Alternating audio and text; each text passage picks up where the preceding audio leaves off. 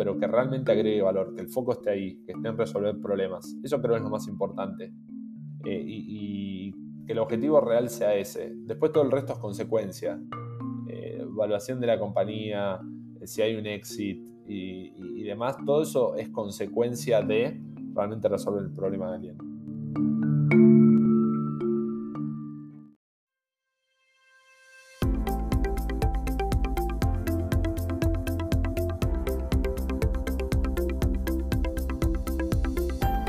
Bienvenidos a Creando la TAM, un podcast donde conversamos con emprendedores e innovadores de Latinoamérica para conocer sus historias y, a través de ellas, inspirarte a seguir tus ideas.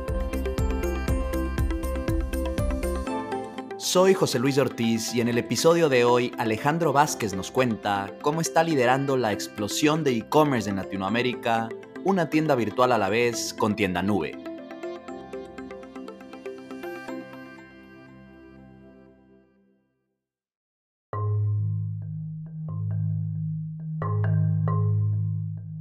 Tienda Nube es uno de los nuevos unicornios de Latinoamérica de este año. La startup ha sido líder en la adopción del e-commerce en la región desde que empezó la pandemia y ha experimentado un crecimiento extraordinario. Este éxito no se ha dado de la noche a la mañana. Tienda Nube nació en el 2011 en Argentina y tuvo un crecimiento estable entre ese año y 2019 que los posicionó para aprovechar la explosión de e-commerce en la región en 2020 y 2021.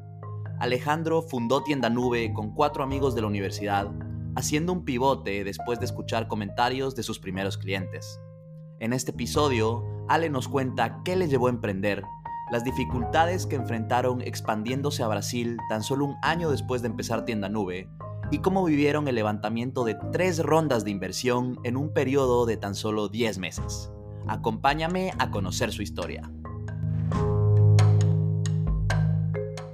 Alejandro nació y creció en Buenos Aires. Desde pequeño le gustó el mundo de la tecnología y jugaba a empezar proyectos de diferentes temas, motivado por sus padres, quienes hacían proyectos de estilo freelance con mucha autonomía. Así fue, fue, fue que empezó un poco mi vida. En ese momento, de, nuevo, para mí era un, juego, pero siempre tuve el sueño de, de emprender y después tuve la oportunidad de conocer diferentes emprendedores del ámbito social, político, empresarial, no solo de Argentina, de otras partes del mundo, y fueron como para mí una inspiración para querer empezar un, proyecto que, que, genere un impacto positivo, ¿no? En esas palabras lo veía, no sabía cómo, pero es así un poco como, como nace esa, ese sueño o esa, esa idea de, emprender.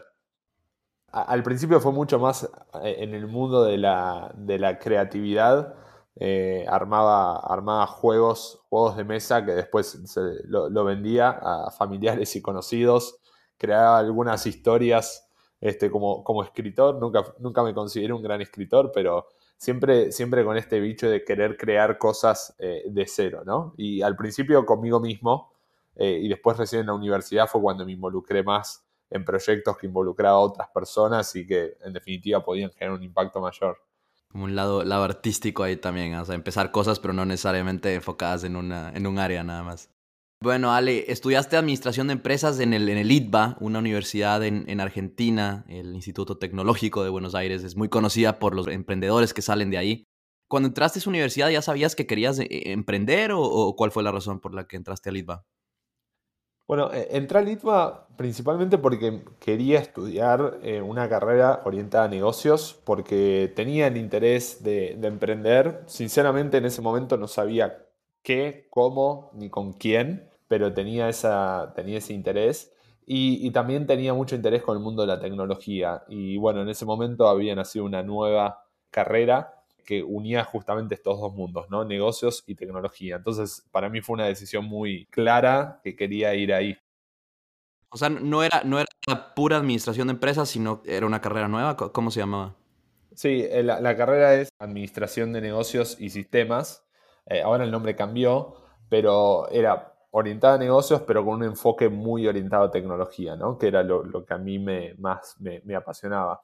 Y bueno, en su momento fue un, fue un, desafío porque la, universidad es una universidad privada En ese momento mi familia no tenía los medios para, poder sustentarlo. Incluso trabajando era, se, me hubiese hecho muy difícil, pero tuve la suerte ahí, bueno, eh, había aplicado para una beca, la, conseguí y, bueno, eso permitió que pueda, pueda estudiar ahí. Y, y, bueno, fue más allá del aprendizaje de la carrera en sí, que creo que fue muy importante para mí, también fue un lugar donde conocí mucha gente, incluso eh, quienes después se convirtieron mis, mis socios, ¿no?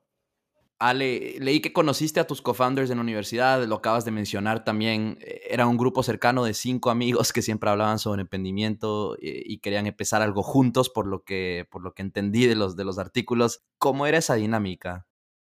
Bueno, en, realidad nos conocimos, nos conocimos en la universidad, no estudiamos la misma carrera, eh, somos cinco founders, tres de ellos estudiaron ingeniería informática en el ITBA y otro estudió ciencias de la computación en la UBA, en la Universidad de Buenos Aires. Y con los del ITBA nos conocimos en realidad, yo trabajé tres años en una ONG y esa ONG fue una, fue también parte de lo que me inspiró para querer emprender y conocí gente súper talentosa con muchos años de experiencia. Y a partir de esa ONG me presentaron eh, a, estas tres personas que estaban empezando un proyecto, que era, para ellos era un proyecto de, de la universidad. En realidad ellos tenían que hacer una práctica laboral, o sea, en una empresa, pero a su directora de carrera le le plantearon la posibilidad, en lugar de hacer eso, de empezar un proyecto de cero, ¿no? Y les dijeron que sí. Y ahí empezaron con ese proyecto y, en paralelo esta persona que teníamos en común me lo comentó, me dijo, ¿te querés sumar? Y, sin cuestionar mucho dije, sí, dale, vamos. ¿La ONG, la ONG de qué era? ¿Por qué entraste a trabajar ahí? La, ONG, eh, que prácticamente estaba recién empezando, se llama South American Business Forum, aún continúa. Eh, es un evento que se organiza todos los años en Buenos Aires durante tres días y se reúne a 100 estudiantes de cualquier carrera de más de 30 países de todo el mundo. Se reúnen con líderes actuales del ámbito social, político, empresarial para discutir algún tema relacionado al desarrollo de América Latina. Bastante amplio, pero justamente la idea era unir a líderes actuales con futuros líderes justamente para que podamos pensar en, un, en una América Latina mejor y en, de alguna manera en un mundo mejor, ¿no? Entonces me uní porque justamente creo, creía y creo mucho en el propósito de unir a estos grupos de personas y transmitir aprendizaje y hacer cosas juntos. De hecho, estos líderes que contaba fueron los que me inspiraron a querer emprender, eh, a querer hacer una, una organización que tenga un impacto positivo en la región. Y además de eso, esa fue mi motivación, pero después me di cuenta de dos cosas durante esos tres años que estuve. La primera es que eh, fue una especie de emprender porque hacíamos todo, desde fundraising, armar la agenda de los tres días, convencer a estos líderes de diferentes partes del mundo que se vengan a Buenos Aires tres días para juntarse con estudiantes universitarios, toda la, la, divulgación y la selección de los estudiantes, porque los estudiantes tenían que aplicar y se seleccionaban solo a 100, en fin, muchas cosas que realmente fue como, eh, fue realmente emprender. Y la tercera, que nunca me lo hubiese imaginado, es que gracias, en realidad gracias a esta ONG, eh, fue que terminé conociendo a, mis socios, ¿no? A partir de lo que, de lo que te estaba contando antes. Entonces, ¿cuál, cuál fue esa idea entonces en que, o ese proyecto en el que estaban trabajando que te, que te invitaron? Estaban empezando y ahí yo me sumé sin cuestionar mucho, pero la, la idea de poder empezar a emprender y hacer algo me, me motivaba. Y básicamente lo que estábamos creando era un marketplace, esto fue en el 2007, 2008, que fue el, el, boom de las redes sociales, ¿no? principalmente en su momento Facebook, Twitter. Y la idea era crear un marketplace donde las personas puedan transaccionar a través del grafo social, o sea, a través de una forma más segura. Entonces, tú y yo, eh, José, nos, nos conocemos, somos amigos, tú tienes un, un primo que tiene una bicicleta que quiere venderla y yo quiero comprar una bicicleta, entonces la idea era que pudiésemos hacer una transacción de una manera más confiable a través del grafo social, ¿no? E, en ese proyecto estuvimos casi tres años. No terminó funcionando por varios motivos. Uno, de nuevo, estábamos todos en la universidad, yo también estaba con la ONG eh, hubo muchos temas de ejecución, creo que la idea era interesante, pero no era eh, el momento ni el lugar para hacerla. Pero la realidad es que gracias a ese, proyecto sucedieron dos cosas. Uno fue que nos conocimos como personas, trabajamos juntos, vimos que compartíamos muchos valores. Y la segunda fue que gracias a esa experiencia fallida, había personas que usaban nuestro, el, producto este, este marketplace que habíamos creado y nos decían, miren, yo no sé exactamente qué es lo que ustedes quieren hacer acá con Linkstore. Se llamaba Linkstore esta, este, esta plataforma. Pero yo la estoy usando para poder mostrar mis productos eh, a mis clientes. Lo usaban como en su momento le llamaban de vitrina online, ¿no? Hoy, vitrina digital. Exacto, hoy hablamos de, de tienda en línea, e-commerce, como quieran llamarlo. Y todas estas personas eran pequeños emprendedores que no tenían los medios, no tenían el know-how, no tenían eh, las herramientas para poder tener un e-commerce y como los grandes retailers y empezar a mostrar de manera directa sus productos a sus consumidores, ¿no? Sin tener que depender de un marketplace. Antes de, antes de que contemos un poco sobre, sobre el pivot a tienda nube y, cómo, en qué momento decidieron, decidieron hacerlo, viendo tu LinkedIn, por ahí veo eh, un tiempo en Dell durante y después de la universidad. ¿Cómo, cómo entra eso en la ecuación? Sí, bueno, Dell eh, en realidad me sumo, me sumé a Dell antes de terminar la universidad, estaba terminando estos tres años en la ONG y habíamos empezado con el proyecto de Linkstore, pero ahí en el medio fue un momento como de un, buffer, diría yo, donde tanto mis socios como yo fuimos por diferentes caminos. Eh, mis socios continuaron un tiempo, un tiempo más, pero un, par se fueron a, trabajar un tiempo a la India, otro daba clases en la, en la universidad, y en mi caso me terminé sumando a, a Dell a partir de un amigo que, que, me invitó a trabajar ahí. Y fue una gran experiencia, fue un, casi un año y medio más o menos, donde aprendí mucho de e-commerce en particular. Aprendí también mucho de, buenas prácticas del mundo más corporativo, de una empresa de tecnología, pero obviamente ya era una, gran, gran empresa. Y también aprendí mucho del, negocio de pymes en, América Latina, porque trabajaba con una unidad de negocio eh, específicamente para pymes, ¿no? del sector de hardware.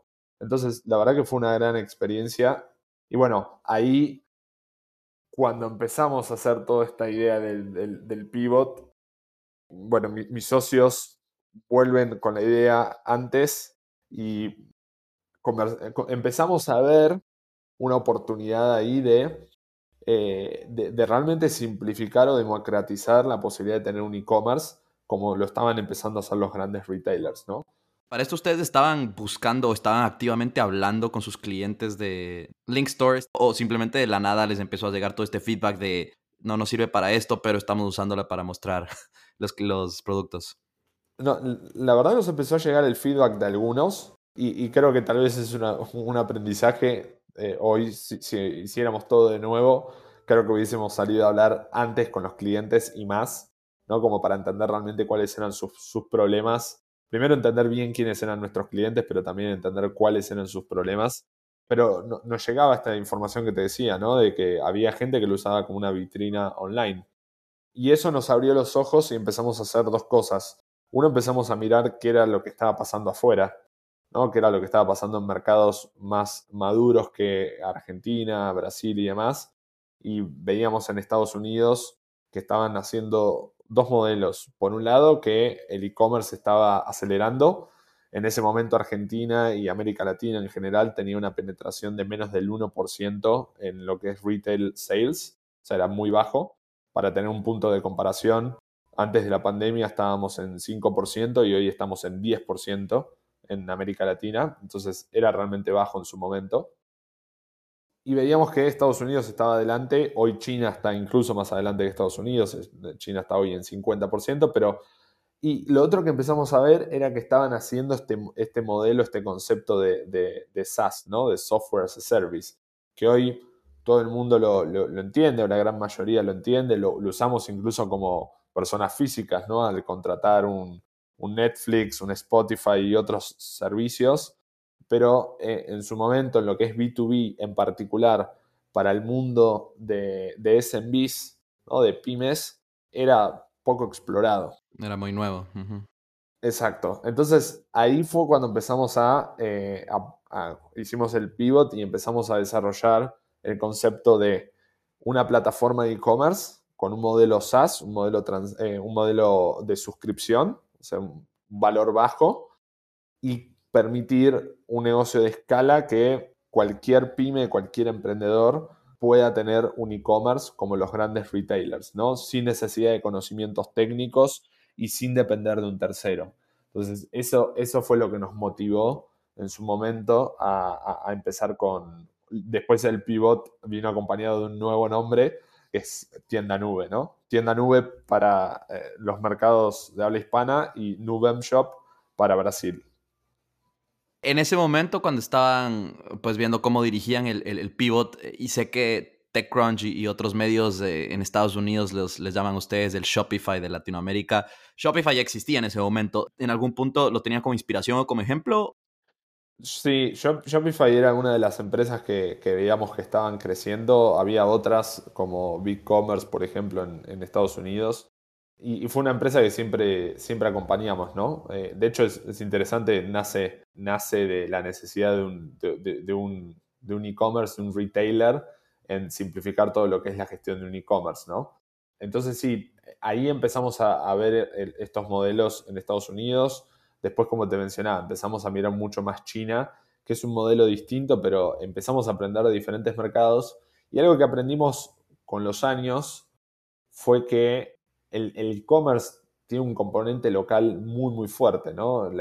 digamos, las dinámicas de, pagos, de logística, la, cultura del comercio es muy particular de cada país, incluso en América Latina. O sea, ah, estamos hablando de América Latina, pero hay, muchas diferencias entre Argentina, Brasil, México eh, y, los otros países de la región.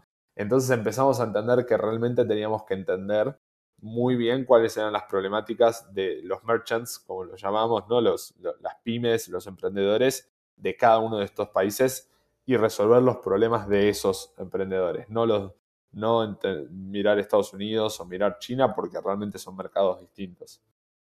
Buenísimo. Eh, Ale, antes de, continuar con la historia, eh, hagamos una pausa aquí y conversemos sobre lo, que es Tienda Nube como solución hoy en día. Cuéntanos un poco más de cuál es el mercado. Empezaste ya a decir que más que nada enfocado en pymes, pero cuéntanos más sobre ese mercado y sobre el modelo de negocio que, tienen.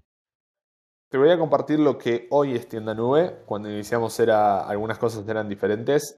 Hoy, hoy Tienda Nube es, eh, es una plataforma de comercio que permite que cualquier emprendedor, pyme o, grandes marcas incluso puedan eh, tener una presencia online directa con el consumidor, ¿no? Es este concepto de direct to consumer, que puedan venderle de manera directa con sus reglas y sus formas con, eh, el consumidor final.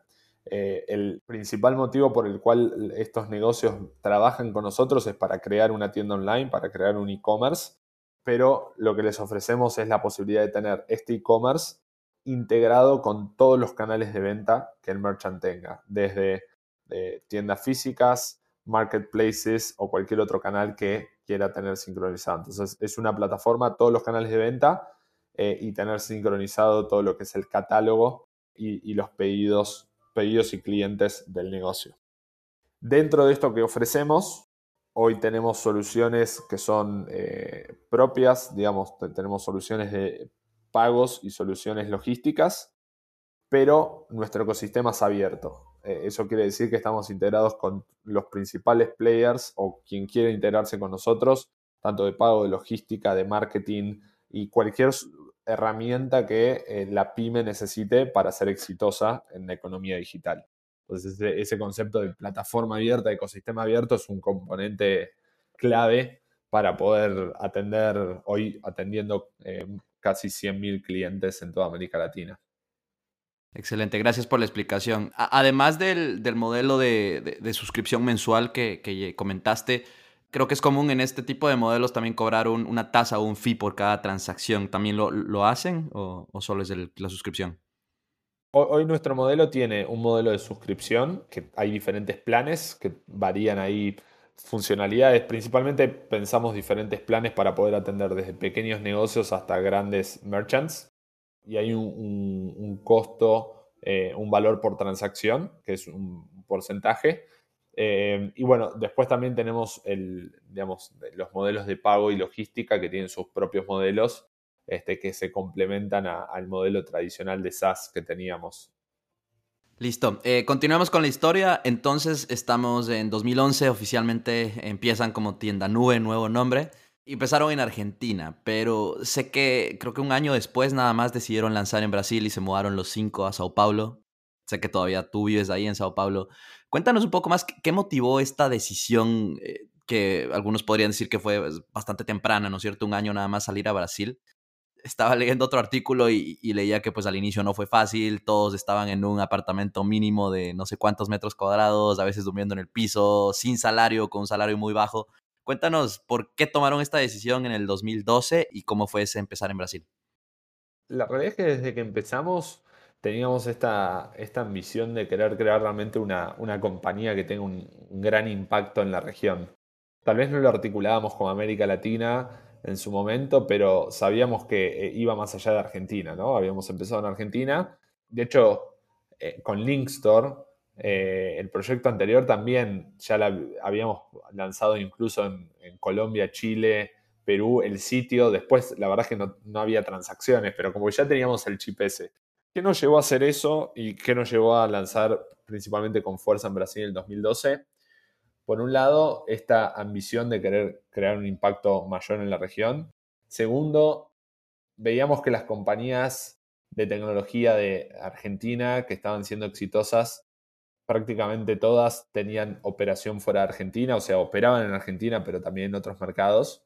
Y si queríamos nuestro negocio, sabíamos que iba a requerir de capital eh, de, fondos de inversión para poder justamente expandir equipo y construir tecnología. Entonces, sabíamos que si queríamos seguir por ese modelo necesitábamos pensarlo a nivel regional. Y el tercero eh, fue que realmente cuando empezamos a mirar Brasil y entender el mercado, veíamos que era mucho mayor a lo que veíamos en Argentina.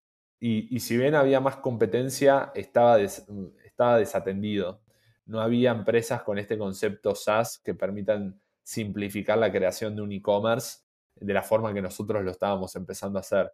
Entonces eso nos, nos confirmó que realmente teníamos que empezar cuanto antes, sabiendo, sí, como, como preguntabas, lo, que sería difícil, ¿no? Y, lo primero que uno piensa es el idioma, que es verdad, es una, una primera barrera, pero... ¿Hablaban portugués alguno de ustedes?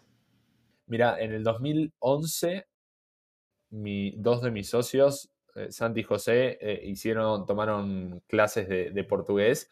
Y yo en el 2007, cuando estaba en segundo año de la universidad, un profesor eh, de una de las materias que tenía nos dijo, estudien portugués. Obviamente inglés, pero portugués, siendo argentinos, va a ser clave para ustedes. Y sinceramente no me cuestioné mucho y, había arrancado un curso de portugués con, con mi novia, hoy mi esposa, eh, íbamos todos los sábados de 7 de la mañana a 12 del mediodía a estudiar portugués y no sabía para qué me iba a servir y bueno, ese año cuando arrancamos en Brasil me ayudó a que sea un poco más fácil ese, esos primeros meses allá. Ya, yo siento que eh, hoy, eh, si es que pues estás hablando con, con, futuros emprendedores en Latinoamérica que quieren hacer algo a nivel regional, portugués tiene que estar ahí, ¿no? Sí o sí. en algún punto va, va a tocar conquistar Brasil. Bueno, cuéntanos entonces, bueno, decidieron mudarse en el 2012 todos a Sao Paulo. ¿Cómo empezaron en, Brasil? ¿Cómo consiguieron esos primeros clientes? ¿Y cuál era el estado de la, operación, digamos, en Argentina? ¿Ya había generado algo de tracción? Bueno, fines de 2011, ahí em, estábamos cerrando una, una, primera ronda de inversión de inversores ángeles, eran 300 mil dólares parece mucho dinero, pero en su momento no era tanto, sobre todo porque Brasil era un mercado muy caro, más caro de lo que es hoy. Entonces, de hecho, nos decían, con ese dinero va a ser muy difícil que vayan a Brasil. Pero con ese dinero, sí, en realidad, eh, los dos primeros años, Santi y, otros de, mis socios hacían viajes, hacíamos viajes de 45 días, o sea, era poco dinero, entonces cuidábamos al máximo, vivíamos en un departamento, como decías, eh, de, 40 metros cuadrados, que éramos, a veces éramos tres argentinos y tres brasileros, que eran amigos nuestros, que eran los quien realmente pagaba el alquiler, pues nosotros no teníamos, digamos, legalmente no teníamos los documentos para poder alquilar un departamento. Eh, entonces éramos seis, ellos también emprendían los brasileros y nosotros también estábamos con nuestro con, tienda nube. Y tuvimos estas cosas que a veces lo veo como suerte, ¿no? A veces eh, la, la, suerte acompaña. Fines de 2011 estábamos con 100 clientes en Argentina, viajamos por primera vez a Brasil, eh, conocimos, empezamos a conocer un poco el mercado, a hablar con algunas personas en la calle, eh, que tenían tiendas físicas para entender cómo veían el e-commerce y de nuevo estaba todo muy verde todavía. Y en ese mismo momento nos escribe un brasilero por Facebook a uno de mis socios contando que habían visto lo que estábamos haciendo con tienda nube y que le interesaba. Era una persona más o menos de nuestra edad, o sea, no, tenía muchos años de experiencia. Y empezamos a tener algunos calls y dijimos, bueno, es él, arranquemos con él en Brasil. Lo interesante la sorpresa es que nadie nos contactó, no fue por una introducción, o sea, no teníamos a nadie en común. Y, fue, hubo conexión, vino para Buenos Aires, estuvo un mes y con él preparamos el lanzamiento en Brasil, ¿no? Desde traducción de la landing page, el, administrador de la tienda, entonces, eh, digamos, toda una parte más de, idioma, pero después había que adaptar el, producto, digamos, los medios de pago y los medios de envío eran diferentes. Entonces hicimos como lo básico, como dicen acá en Brasil, el, el feijão con ajos, ¿no? Lo, básico como para poder, para que el merchant pueda empezar a, vender con su tienda online en, Brasil. Creamos unos tutoriales para, con el paso a paso de cómo armar la tienda con nosotros y empezamos con las primeras campañas de marketing en Google específicamente. Y por esas campañas llegamos, creamos los, los primeros eh, leads teníamos en su momento 15 días gratuitos y los empezamos a llamar y en marzo de 2012 teníamos el objetivo de cerrar los primeros 10 clientes y los, los logramos cerrar, ¿no? Eran clientes que, conocíamos, incluso con algunos seguimos, seguimos conversando y, fue eso, fue, fue muy uno, uno a uno.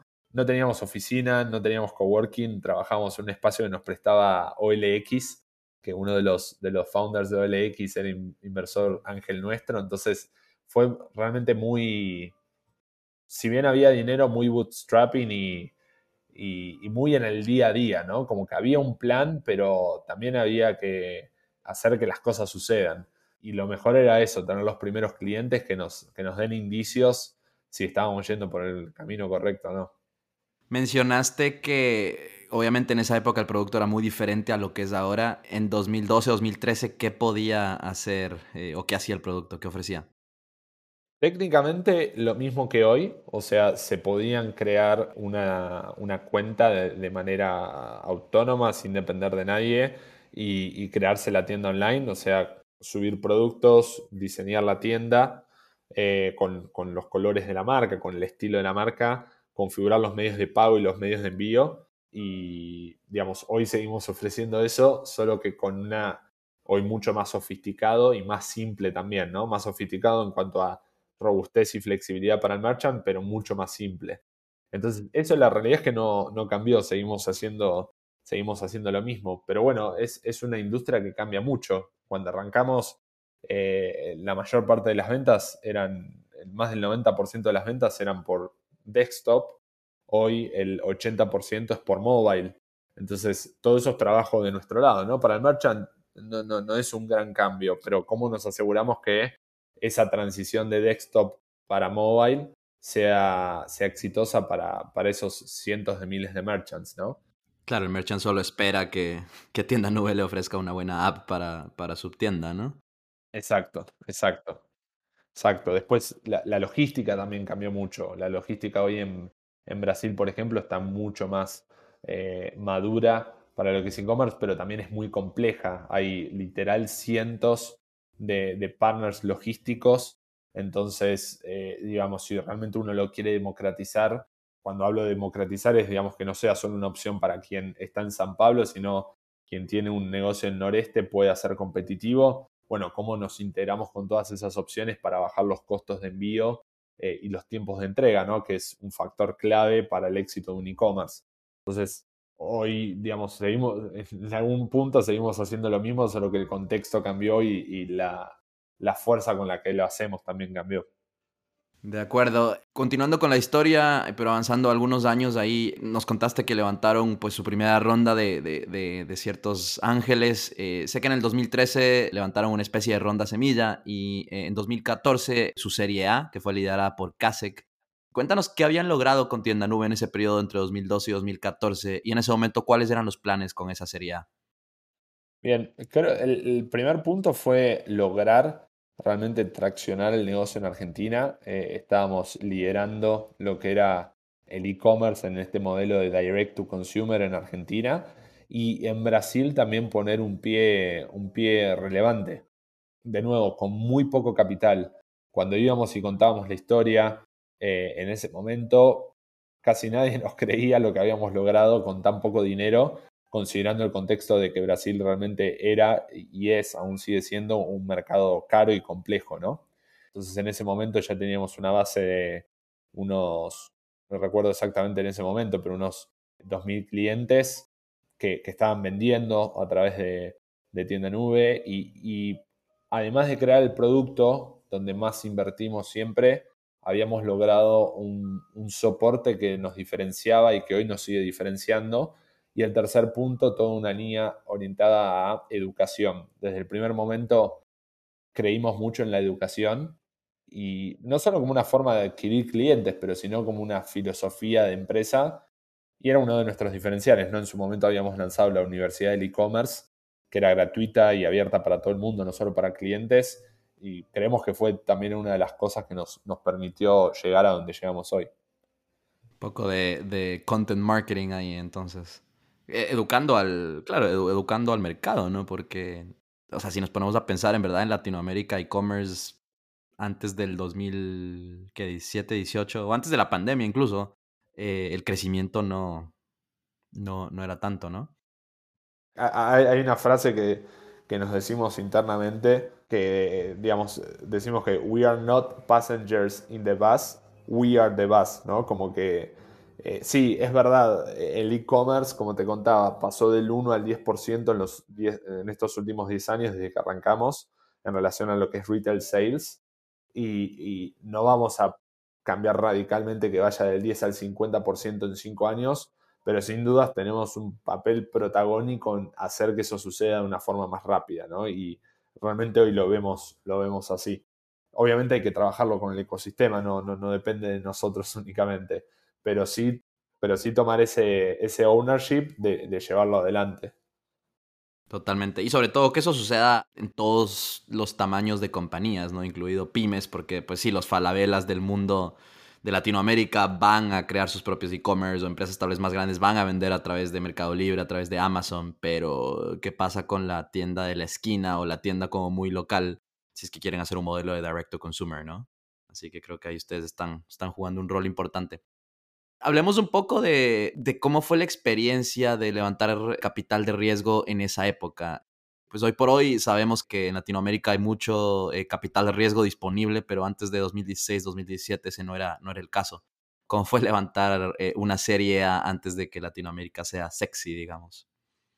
E, es un buen punto. Hasta antes de esa, de esa ronda, la realidad es que era muy difícil convencer a los inversores del tamaño de la oportunidad, ¿no? o del TAM, del Total Addressable Market.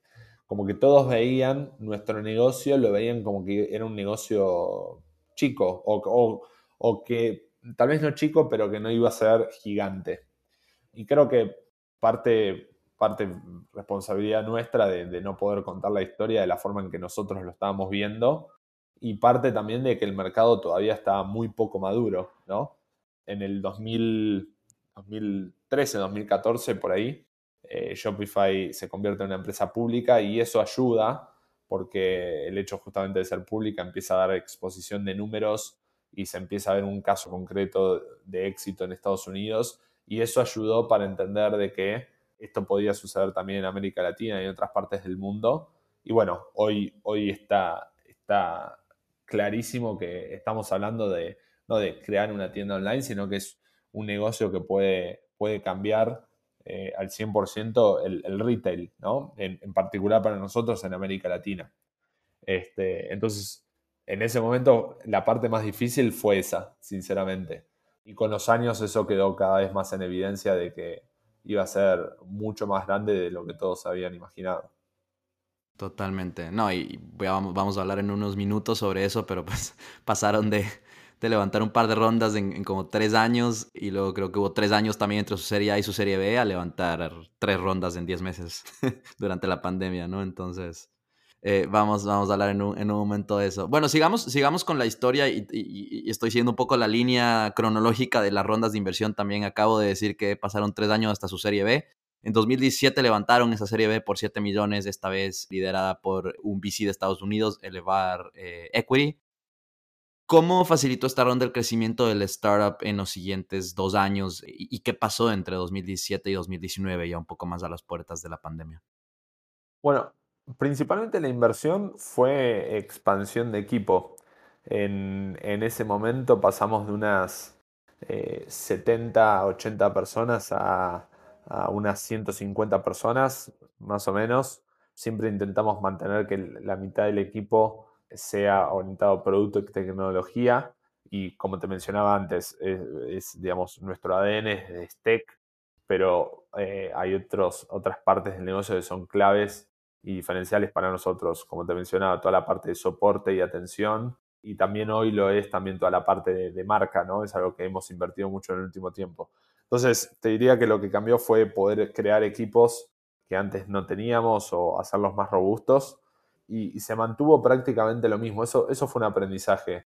Eh, el aprendizaje de, ok, seguimos invirtiendo fuerte en Argentina y Brasil o empezamos a abrir ya otros mercados. Y eso siempre nos generó cierto, cierta incomodidad, porque nuestra visión siempre fue América Latina, pero también teníamos que ser realistas con que, digamos, más geografías implica más división de nuestro foco y, también recursos, dinero distribuido en diferentes lugares. Eh, de hecho, en esa ronda que, mencionabas, se había sumado un, fondo de inversión mexicano con la expectativa justamente de que desarrollemos el, mercado. quería jalar a México. Claro, exacto. Pero ahí fue alinear expectativas y entender que no era el momento, que había que seguir invirtiendo eh, principalmente en Brasil y, seguir consolidando Argentina y seguir construyendo equipos, seguir construyendo tecnología. Y bueno, después la historia continúa, que sí expandimos con fuerza a México, pero creo que ese también fue un, un aprendizaje, ¿no? A veces de qué cambió, a veces no es que cambió, sino que se mantuvo y solo que con mucha más, eh, más foco y dedicación. Sí, muy buen punto. A veces las rondas de inversión o pues el capital en general es para, para doblar esfuerzos en un mercado, ¿no? En, un proyecto específico y, no todo es expansión a otros países o mercados eh, de manera inmediata. Bueno, Ale, hablemos un poco más ya de temas más recientes eh, y creo que aquí, creo que la parte que más me interesa de la historia es justo todo lo que ha pasado desde que empezó la pandemia porque su crecimiento ha sido espectacular. Marzo del 2020 empieza la pandemia y como todos sabemos el e-commerce explota en Latinoamérica, el crecimiento fue, pues sigue siendo exponencial.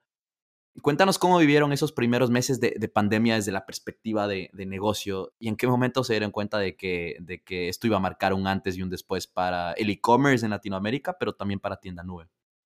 Cuando arrancó el, lockdown en Argentina, en Brasil, esto fue en marzo ¿no? de 2020, las dos primeras semanas las ventas de nuestros clientes cayeron por la mitad.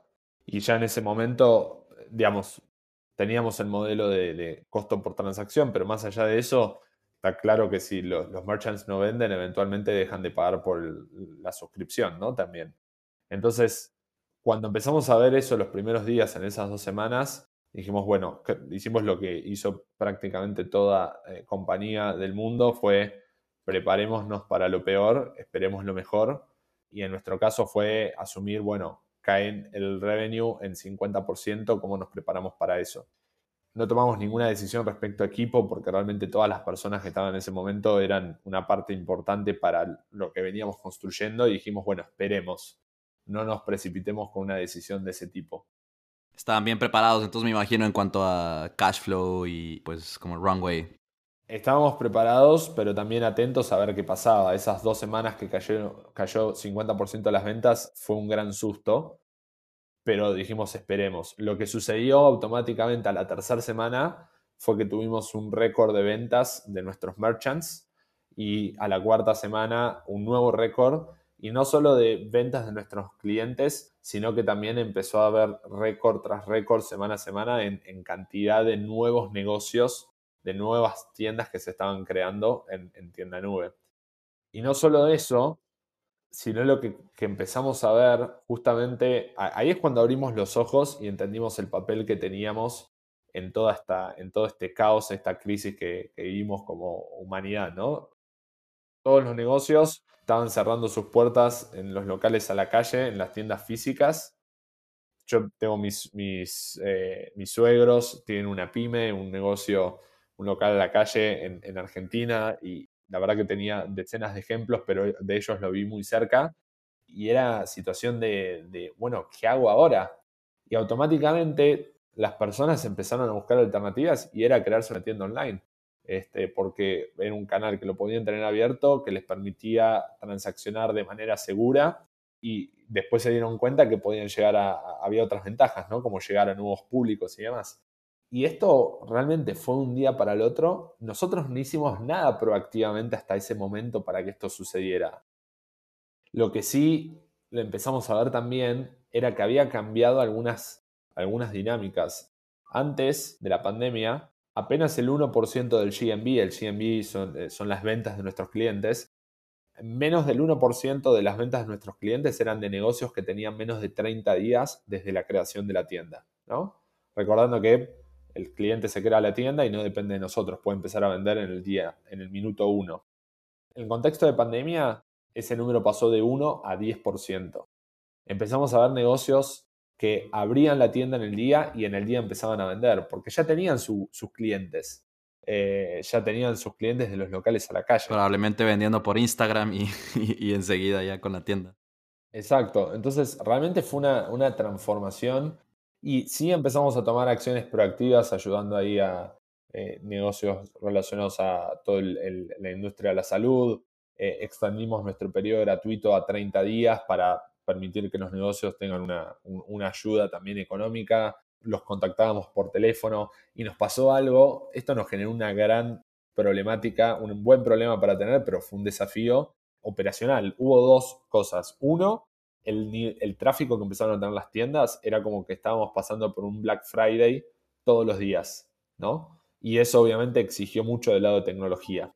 Por el otro lado, el volumen que tuvimos en el equipo de soporte que siempre fue un diferencial, pasamos a, se cuadruplicó, quintuplicó el volumen y no teníamos el equipo suficiente para atender toda la demanda de consultas y eran consultas de gente que quería empezar a vender ya, no en dos semanas. Entonces ahí diferentes equipos, toda la compañía prácticamente nos pusimos a responder a nuestros clientes, porque era la prioridad ayudar a esta gente que estaba pasando por una crisis, en ese caso económica, más allá de la, de la parte de salud, ¿no? Entonces realmente fue súper, súper desafiante y a los meses nos dimos cuenta, digamos, esto arrancó en marzo, en junio nos dimos cuenta que acá había pasado algo que no había vuelta atrás, ¿no? En junio teníamos dudas en realidad que iba a pasar y en, en septiembre, varios meses después, nos dimos cuenta que no había vuelta atrás. O sea, se había acelerado el e-commerce a un punto donde se creó conciencia de dos cosas. Uno, los merchants del mundo físico entendieron la importancia de diversificar canales y de tener una presencia online directa con el consumidor. Y la, número, la, segunda es que los consumidores también vieron la ventaja de... acá hubo dos cosas, ¿no? Por ejemplo, en Brasil hubo 10 millones de brasileros que compraron por primera vez por Internet el año pasado. 10 millones. El, el 5% de la población prácticamente.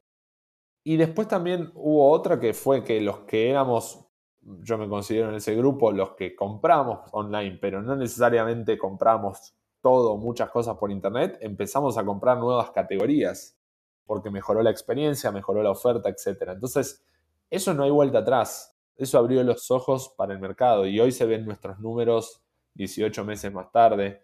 Eh, digamos, las tiendas continuaron creciendo, el GMB se mantuvo, incluso continuó, obviamente no acelerando al mismo ritmo, y, se ven las compañías públicas, ¿no? También. Entonces, hoy creo que no, nadie duda de que el e-commerce es el, es el futuro de cualquier negocio del retail, ¿no? Y no va a ser el 10% como es hoy, va a ser el 50% en los próximos 10 años como hoy lo está haciendo en China, ¿no? Y, algo que reflexionamos mucho es que si no hubiese sido por todo el trabajo que hicimos en estos 10 años de construir producto, de construir una plataforma simple, de construir un equipo de atención que realmente ayude a las personas, creo que no hubiésemos podido ayudar de la forma que ayudamos en el contexto de pandemia. Claro, estaban listos para capitalizar, digamos, de lo que sucedió. Eh, me imagino también que, su, que la Universidad del E-Commerce, si es que todavía existe, también tuvo un boom, ¿no? De, de tráfico. La tuvo, sí, sí, sí. Bueno, Ale, hablemos un poco, bueno, sigamos con este, este periodo de, de, la pandemia y el crecimiento, pero demos de un enfoque eh, en cuanto a lo que es rondas de inversión. Como mencioné un poco brevemente antes, eh, en tan solo 10 meses, entre octubre de 2020 y agosto de este año, 2021, levantaron nada más y nada menos que tres rondas de inversión, sus series C, D y E, la última serie ronda, la serie E, fue de 500 millones de dólares y oficialmente convirtió a Tienda Nube en un unicornio con una valoración de 3.1 billones de dólares. Felicitaciones, es increíble. Paralelo a esto, pasaron de 20 mil clientes a inicios de 2020 a más de 90 mil clientes en agosto de este año. O sea, son números increíbles, un crecimiento espectacular. Cuéntanos cómo vivieron ese, ese trajín desde adentro, ronda tras ronda, y este crecimiento tan exponencial en, en ventas. Fue realmente un, un, desafío enorme. Fueron, te diría que fueron de los meses más intensos que vivimos en estos 10 años, desde que arrancamos Tienda Nube formalmente.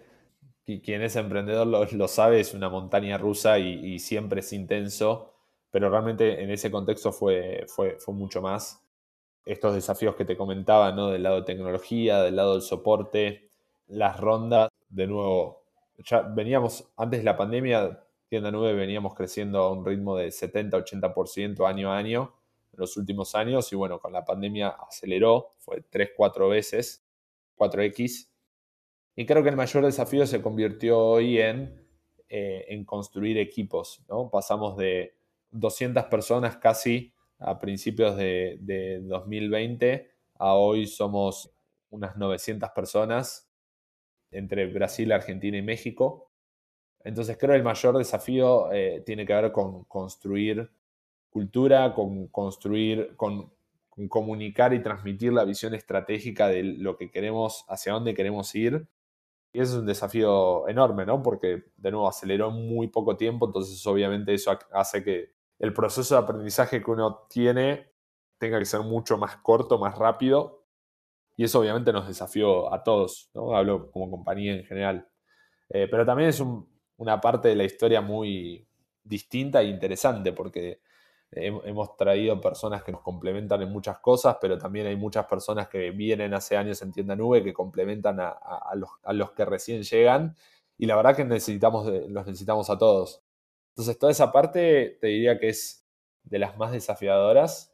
Y después el otro punto te diría es la posibilidad hoy, de la forma en que estamos capitalizados, de ir mucho más rápido y en, más frentes en paralelo, ¿no? Antes te hablaba del foco con Brasil, pero hoy la historia es distinta. Hoy tenemos que seguir con foco en Brasil, pero hoy estamos desarrollando con mucha fuerza México, Argentina, lo seguimos haciendo y ya empezando a explorar con más fuerza Colombia, Chile y Perú y otros mercados de la región.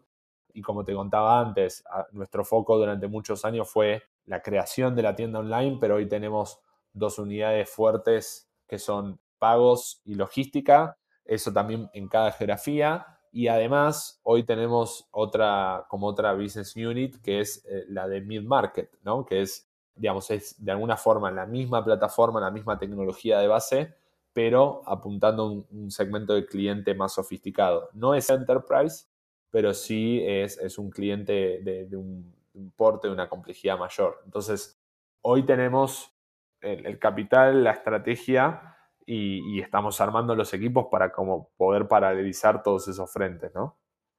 Están próximos a expandirse a Colombia, Chile y Perú, por lo que leía. Cuéntanos más sobre, sobre esto y los planes que tienen en general con Tienda Nube en 2022.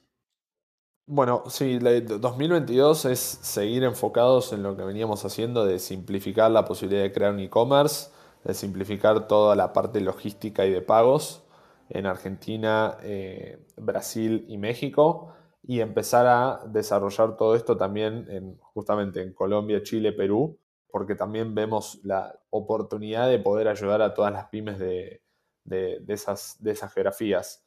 Eh, y para eso también es construir equipos locales, ¿no? Eh, si, bien hay una, una, visión global o regional de, de tienda nube, después esto lo construimos con equipos locales y trabajando con el ecosistema local, ¿no? Con partners locales, desde partners tecnológicos como medios de pago, medios de envío, hasta agencias y freelancers de marketing, web design y otros. Excelente, bueno, espero pronto verlos en, esos tres eh, mercados y les deseo, les deseo pues los mejores éxitos para que sigan creciendo como, como lo han hecho hasta ahora. Ojalá sin, ya con, ya con procesos escalables un poco más estables y sin tanto, sin tanto dolor de cabeza y, y desafíos como ha sido en estos, en estos últimos 18 meses. Ale, gracias por el tiempo. Te voy a hacer ahora la última pregunta, que es la que hago a todos eh, los invitados que pasan por el podcast. Y la pregunta es, ¿cómo crees tú que podemos continuar creando en Latinoamérica y desarrollando este ecosistema de emprendimiento y tecnología? Primero, gracias, gracias por la invitación, José, y por, las preguntas. Y sobre cómo podemos continuar creando eh, y desarrollando el ecosistema emprendedor y de tecnología, creo que es fundamental el papel que, cada uno como emprendedor tiene de justamente crear empresas, compañías que agreguen valor de alguna forma. No importa si es, digamos, a, millones de personas o a un pequeño grupo, pero que realmente agregue valor, que el foco esté ahí, que esté en resolver problemas. Eso creo es lo más importante. Eh, y, que el objetivo real sea ese. Después todo el resto es consecuencia. Eh, evaluación de la compañía, eh, si hay un exit, y, demás, todo eso es consecuencia de realmente resolver el problema de alguien.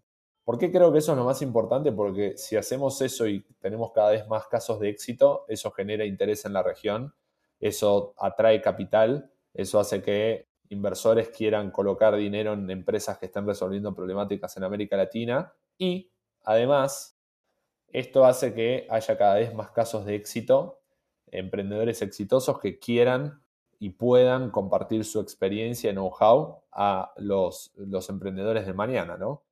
Nosotros cuando arrancamos veíamos empresas como, como Mercado Libre, como Pegar en su momento, Globant y otras, que, eh, o LX, que eran emprendedores que nos inspiraban. Aprendimos algunas cosas de ellos. Hoy estamos creando nosotros nuestro propio camino y esperamos, eh, espero que de acá a 10 años podamos ser inspiración de otros emprendedores y ayudar a otros emprendedores, sea con consejos, sea con, inversión u otras formas, ¿no? Entonces creo que eso es como la, de alguna forma Silicon Valley es lo que es hoy, gracias a esa rueda que empezó a girar de emprendedores exitosos que ayudaron a las nuevas generaciones y fueron naciendo nuevas empresas y se convirtió en un gran polo gracias a eso. Entonces creo que estamos gestando eso también en América Latina. Este fue Alejandro Vázquez con la historia de Tienda Nube. TechCrunch los ha llamado el Shopify de Latinoamérica y estamos seguros de que lo mejor aún está por venir para esta startup. Si te gustó este podcast, por favor compártelo con más personas y síguenos en Spotify, Apple Podcasts y en redes sociales. Nos vemos en un próximo episodio.